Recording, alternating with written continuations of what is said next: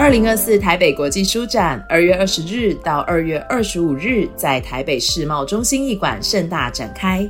荷兰主题馆精彩亮相，让我们乘着想象的风一起起航。亲子天下也特别策划 Fantastic 奇幻书展，编辑精选推荐充满冒险与想象力的故事，以及年度畅销教育教养主题书，献上给大人小孩开年的第一道阅读开胃菜。欢迎老师、爸爸妈妈们带上孩子一起来享受阅读纯粹的快乐，用你喜欢的阅读开胃菜，开启充满无限想象的冒险旅程。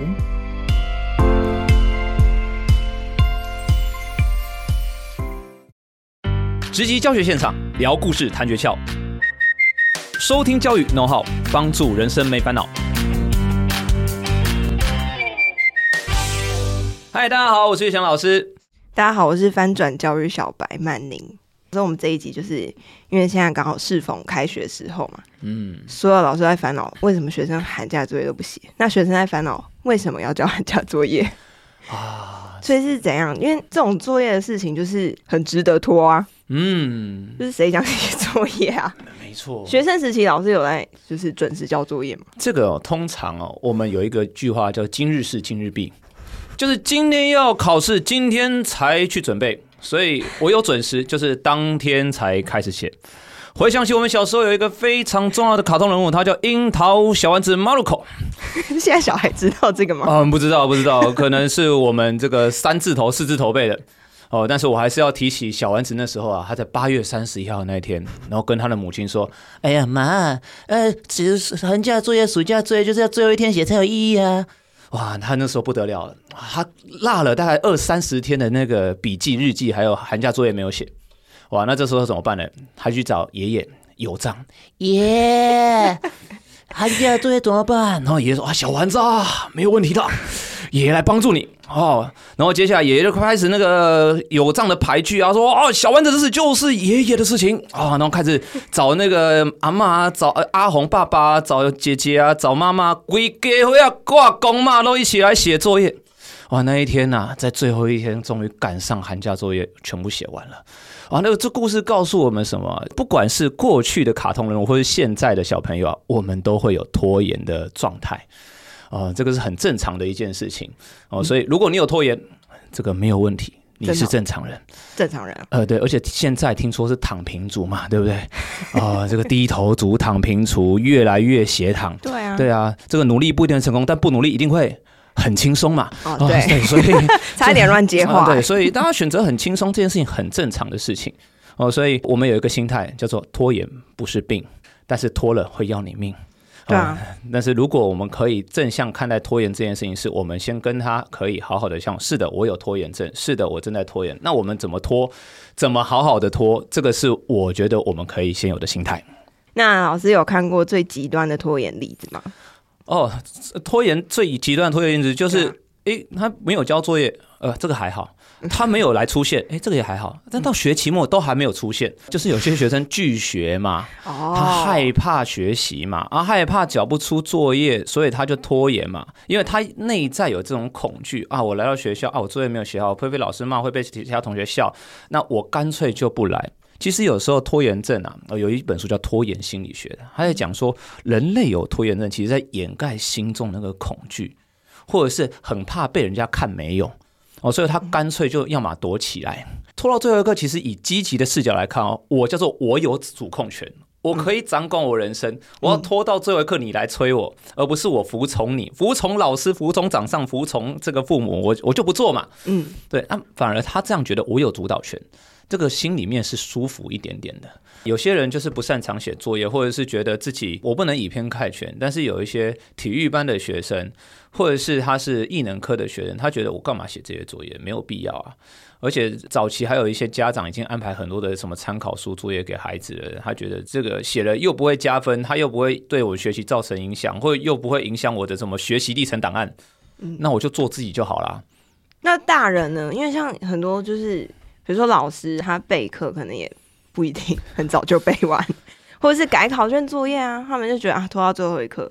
或者有时候老师直接进来就说：“呃，不好意思哦，那个上礼拜作业老师还没改完。”确实，其实小孩、大人都会有拖延症。那呃，以老师来讲，我觉得啊，如果你是这种很资深，然后你对你的课程内容又很熟悉的，你可能哎前一个礼拜或前一天看到，哎，我就可以马上上台，这个我觉得没什么问题，没什么毛病。嗯。但是有一些老师，他可能要准备新的课程、新的教材，然后拖拖拖拖拖拖拖到最后一刻才开始。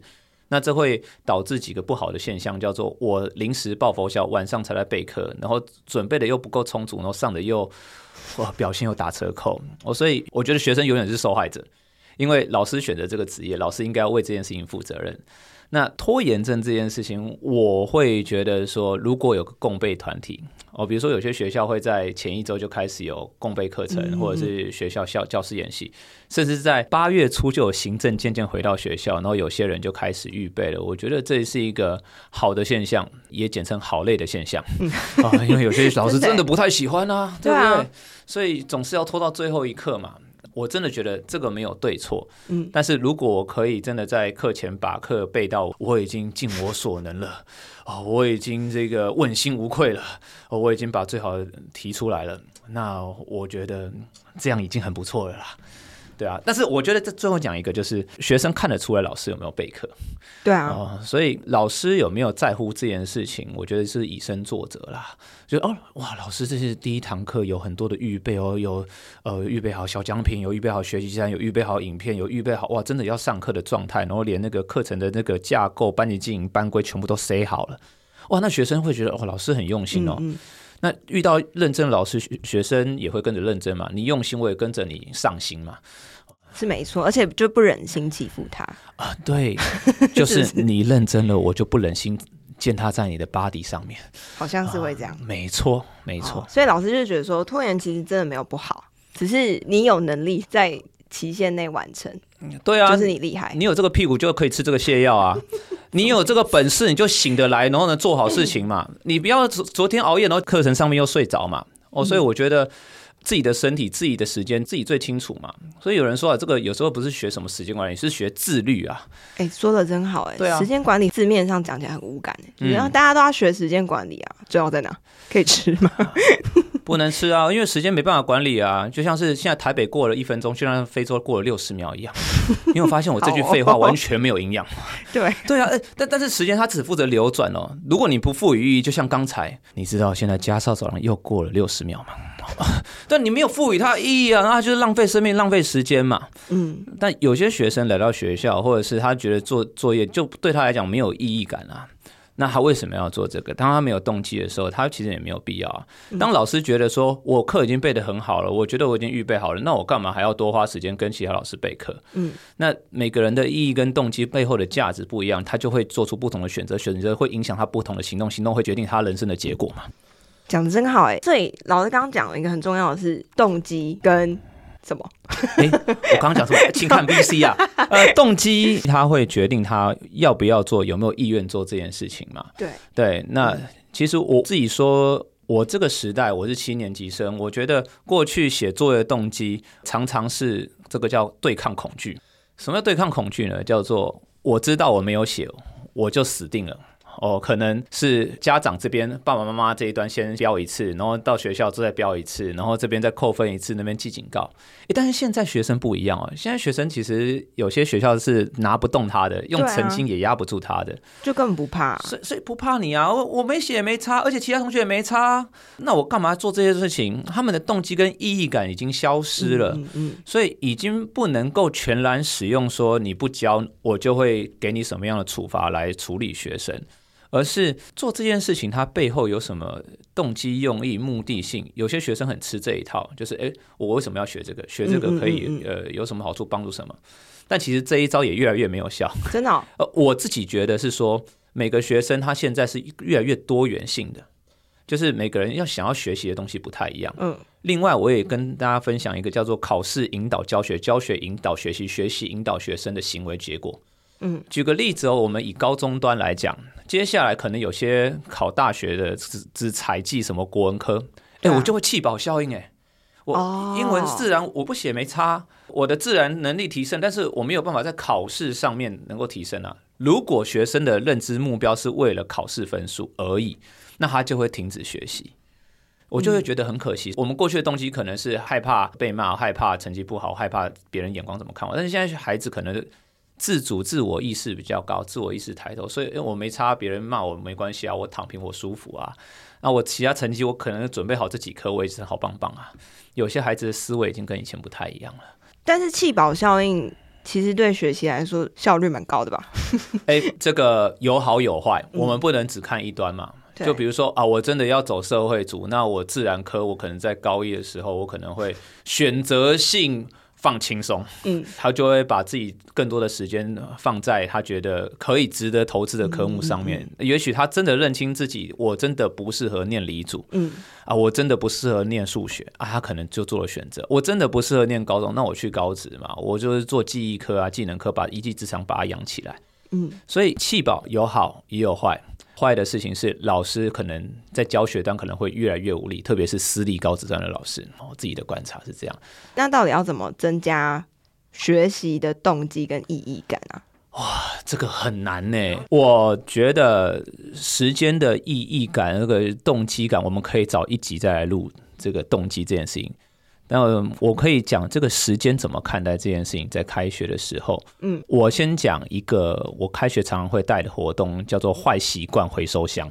哦，坏习惯回收箱指的事情是我们在当我们放假的时候啊，呃，会自由自在的让自己成为一块会呼吸的肉。啊，就会呼吸的肉，就是你会躺在沙发上吃马铃薯。Couch potato 听过吧？你说 couch potato？Couch potato 哦，Couch potato 是那个对对是 这个沙发教练。对，我讲错了，Sorry about that。啊，对，那你就会躺在床上，躺在沙发上自助 buffet 嘛。嗯嗯。哦，对，sofa，你知道沙发很棒的意思怎么讲吗？Sofa so good。啊，人家说哦，太棒了，就直接躺在那边，然后时间就过了，看 Netflix 追剧，然后拿着手机游戏，那这样就过去了。嗯。人之常情，放假本来就是需要放松，而且我也鼓励好好放松，好好耍废。该放松、该耍废的时候，其实他在帮助拖延症更好哦。有此一说。嗯，过去我们可能有些人会觉得说啊，我不敢耍废，我不敢这个。那结果你真的要认真的时候，你反而就是哎，要耍废不耍废，要认真不认真，然后就拖在那边。嗯，哦，所以我鼓励大家过年的时候大吃大喝，自助 buffet，躺平为止啊，这个是好事情。但开学的时候啊，我们要回收。这个叫坏习惯回收箱，回收有一个很重要的用意，叫做诶，有些坏习惯劣习呀，这个劣根性要这个把它收起来。嗯，那为什么要回收呢？因为有一天我们还会再放出来啊，就是只是先收起来。对对对，有时候我们诶，我们要认知到，呃，开学了，开学的时候身份不一样哦。哦，我们在放假这个寒假的时候，可能是一块会呼吸的肉，嗯，是一块会拜年的虫。哦，就是哎，哪边有肉哪边吃，哪边有钱哪边当虫，哦，这边舒舒服服。哦，但是开学的时候，哎，我认知，哎，我现在是升九年级，我现在是升高三了，哎，我是考生呢，啊，我现在剩一百多天我就要会考，我现在剩这个几个月我就要靠学测了，我没有时间了，要准备那个学习进展案哦，分科模拟面试，哇，然后会考，他的身份认同已经不一样了，所以。呃，在《原子习惯》这一本书里面讲到一件事情，当我们要改变一个好的习惯，过去我们可能是在要改变结果，而改变结果是，哎，我要把作业写完，我要把这个功课全部写满，这个叫结果。嗯，那过程是我每一天要写一篇日记，我每一天要写一点点进度，这叫过程。哦，但它最重要的事情要改变身份认同。嗯，哎，我的身份认同是，哎，对不对哦？接下来三天后就开学了，我应该是一个某某学校的考生。哦，我应该是要把这件事情做完。当身份认同改变了之后，你的行动也会开始改变。嗯，就举个例子，我的身份认同，今年我会把自己当做一个作家，我会把自己当做一个 podcaster。嗯，哦，就是哦，我终于开始要录音了。那我的时间分配就不会把它完整的分配在演讲上面。哦，去年我讲了两百多场，哇，那个时间就烧掉嘛。我在台湾各地这样跑，但我今年可能要更多的产出，我就要想办法。哦，对，我的身份是 Podcast，那我要准备 Podcast 分享的内容，我就不能这样更多的时间这样走跳。所以开学了，呃，不论是学生还是老师，哎，我的身份现在不是一个妈妈，会呼吸的肉，哦，会呼吸的肉，会呼吸的妈妈呀。呃，因因为老师大部分是妈妈，哦，也有爸爸。对，那那我开学了嘛，那孩子就送回学校，但我也要回学校任教。那我的身份是班导啊，我的身份是生教，我的身份是主任。那我如果我当这个身份做了哪些事情，更完善这个身份，这个身份认同是很需要具备的。嗯，当我身份认同觉得，哎呦，有些学生就是我不写作业，因为我是坏学生啊。我我我坏学生，我干嘛写啊？我就班上最烂的那个学生，我就是想要抵抗学生的老师啊。所以当他身份认同是。我就是要让学老师生气的那个人，所以他不写刚好而已哦。嗯，他如果是班上要讨论还还有带风向那个人，他觉得说我就是透过不写作业让你生气气的那个人。嗯，那是他身份认同的工具。我所以回过头来，当我身份认同这个清楚了，我就可以开始往前走。所以我们回到刚才坏习惯回收，然后要怎么操作？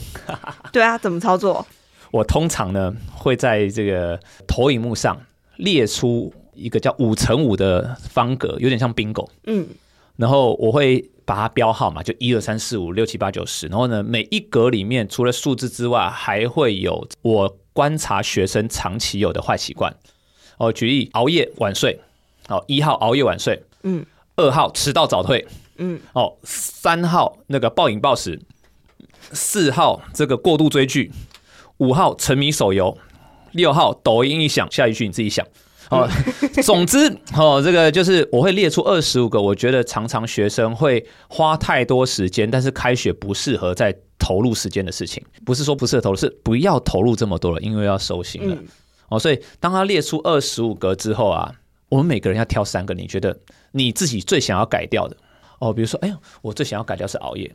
啊，我最想要改掉的是拖延，我最想要改掉的是大声跟别人讲话，我最想要改掉的是我外扫去不去扫，然后把自己的书桌弄得脏脏的。哦，就比如说有些人这个抽屉啊，就跟生态系一样，哇，你们抽出来，哇，上礼拜的排骨 很有机耶，有机对，那个是堆肥。哎，上礼拜的橘子，哇，那朱自清留下来那个年代不行吧，不行吧，太可怕了。所以啊，有些学生就是没有办法整理他的抽屉，所以他自己挑三个。嗯，哦，就是他自己觉得我开学了，我一定要把它改善的。可是我有个疑问哎、欸，嗯，你说，就是啊，万一有人就是不想要改的，就觉得那他好好的，适应对你说他身份，他就是觉得我就是要给你唱反调，是是是是，人设就已经这样子了。所以为什么要先挑二十个？我觉得最常见的，那他挑三个嘛。那如果他真的没有想改，我可能还会再设计一个叫空白格。空白格他自己写，你觉得我可以做什么调整，让我接下来在自己的学校里面过得更开心、更快乐？我希望你快乐啊！我希望你接下来这一学期是开心的啊。但你那些坏习惯，我跟大家讲了，就是这些坏习惯可能会让你身体变糟，让你人际关系变差，让你在校园生活变不好。那你不开心，老师也不开心，老师看到你不快乐，我也不快乐。对啊，那你如果在那个状态下，我就觉得你不是真正的快乐。那万一他反驳呢？说我这样很快乐啊！啊，这种哈，嗯，呃，我们要分析两种。第一种，我们就真的顺着他走，就哎，他是真的很快乐，那他有他的快乐。嗯，我是庄子，他是鱼，我不懂鱼，他是怎么快乐？嗯，对不对？嗯。但另外一种，这个叫做假装的快乐，我称这种比较多啦，就是嘴秋的周处。真的，所以老师观察下来，发现嘴秋的周楚比较多。对对对，你知道周楚吧？你刚我听过周楚，拎刀的周楚，拎刀的周楚，跟温刀的周楚我讲啊。哦，周楚除伤害，对不对？他就是自我觉察能力太差，他看不到自己不好，他看不到自己的坏习惯。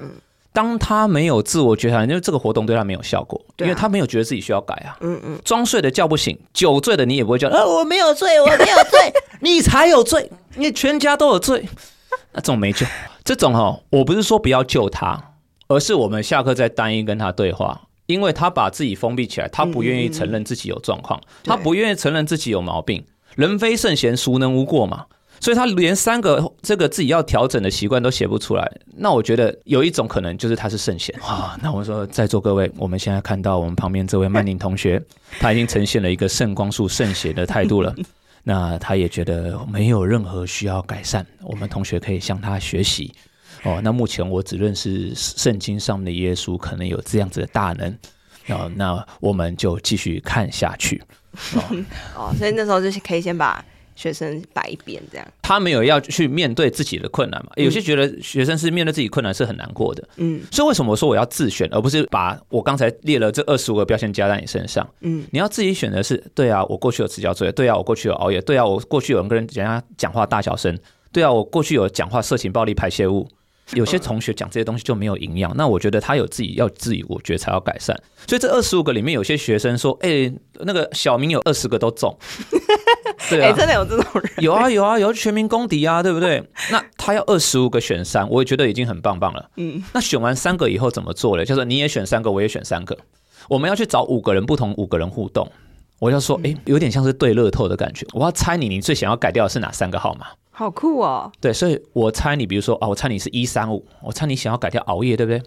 嗯。我猜你想要改掉乱花钱的习惯，对不对？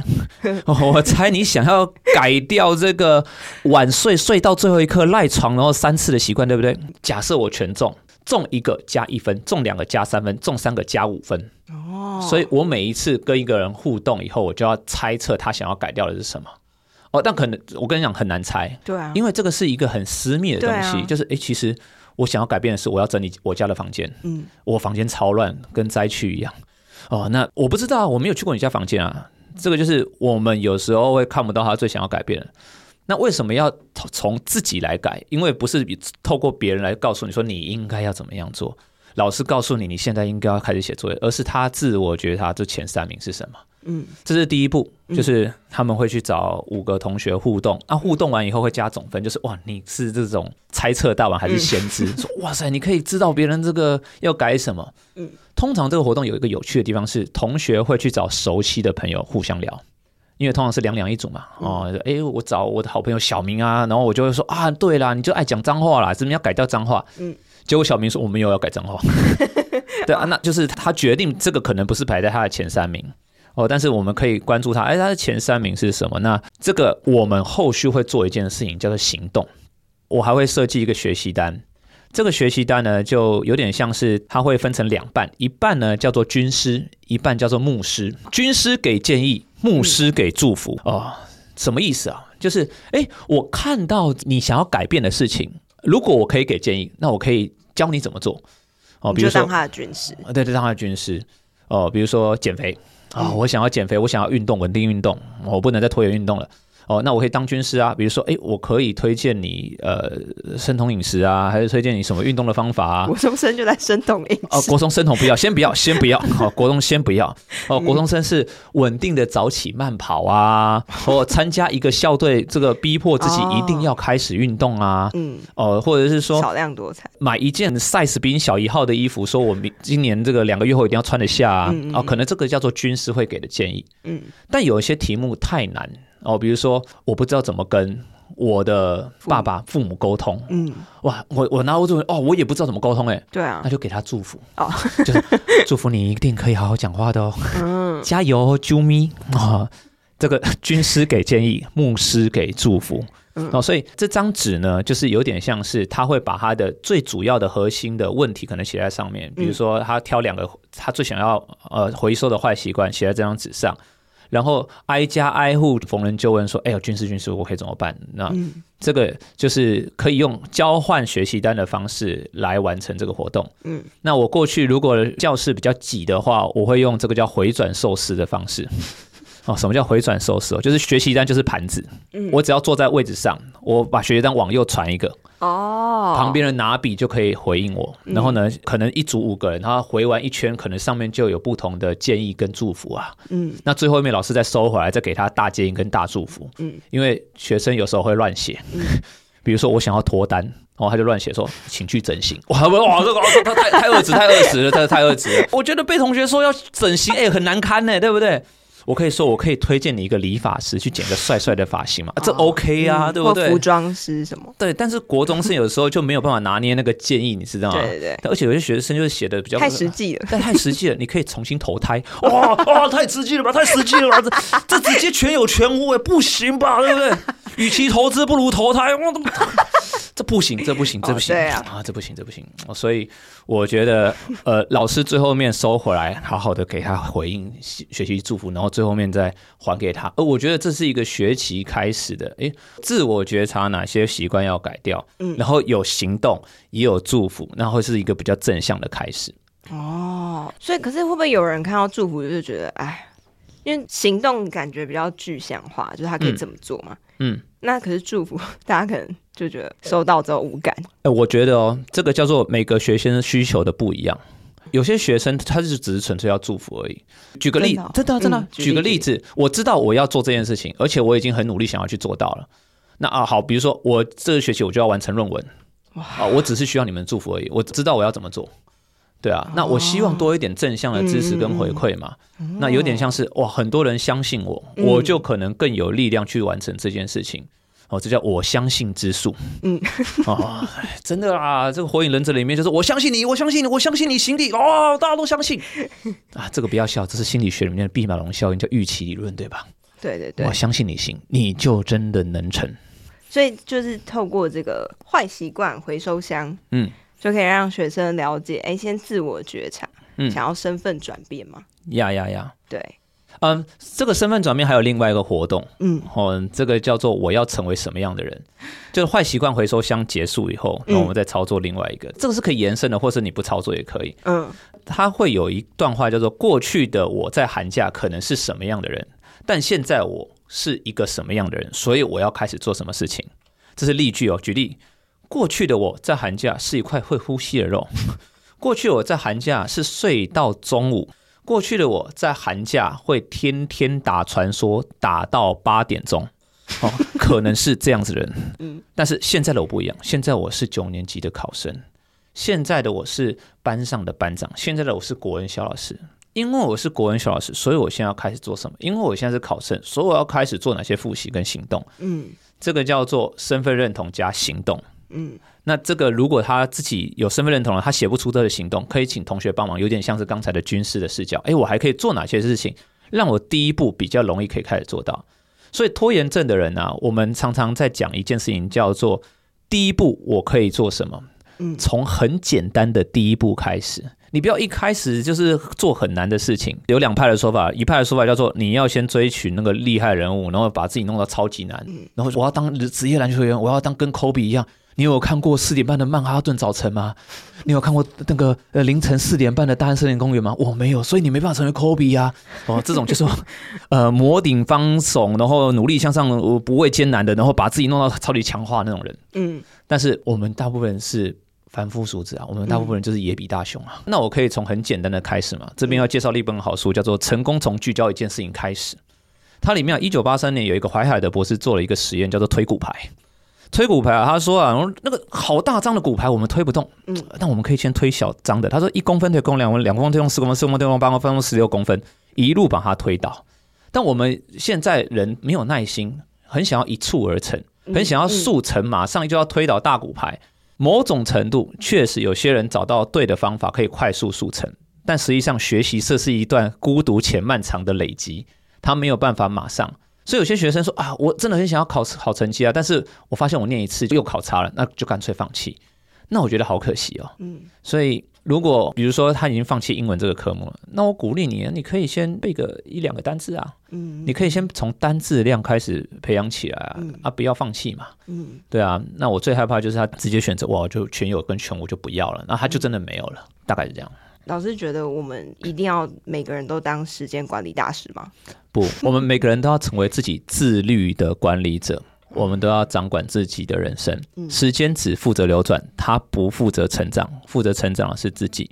所以，当你看待自己的身份认同清楚的时候，你就知知道自己要该做什么事情。很可惜的事情是，有些学生没有把自己当学生，有些学生把自己当中辍生，有些学生把自己当做坏学生，那他就会做不同的选择，或懒学生，或懒学生，嗯、或有些老师把自己当做懒老师。嗯、所以，其实每个人都有自己的时区。是的，然后自己管理自己的时区。你有阅读过那篇文章，对不对？没有啦，我自己想的。哦，曼哈顿真是无师自通啊！是，哎，二零一七年有一篇很美丽的那个诗句，我不知道你有没有听过。他在讲说，其实在这个世界上，每个人都有属于自己的时区。有些人看似走得比你快，有些人看似走得比你慢。有些人呢，可能七十岁还在选总统，有人可能二三十岁就在当立委。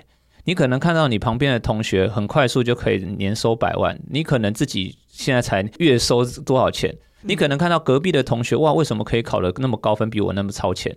然后就看自己很没有。但后来发现人生是一场马拉松，每个人都属于自己的时区。所以他这一首诗最后面说：你没有超前，你也没有落后，每个人在自己的时区里面都会准时。嗯，这首诗很正向哦。但是我看到有些人学生听到说你没有超前，没有落后，他就直接躺平了。哦，全班都一起落后，哦，这不行吧？这不行吧？那对，所以、哦、这可以另外再聊一集。对，这可以另外再聊一集。好好，好，那大家如果喜欢我们的节目，也请给我们五颗星好评。欢迎大家到底下留言回馈，分享你对自己的想法。那我们下一集再见喽，拜拜，拜拜。翻转教育提供订户三大独享服务，一年六场免费研习活动，提升你的教学力。每月推出教学资源，备课省时又省力，畅读全站文章，丰富教学视野。立即订阅翻转教育三六五，一天只要一块钱，让你三百六十五天轻松掌握教学动能。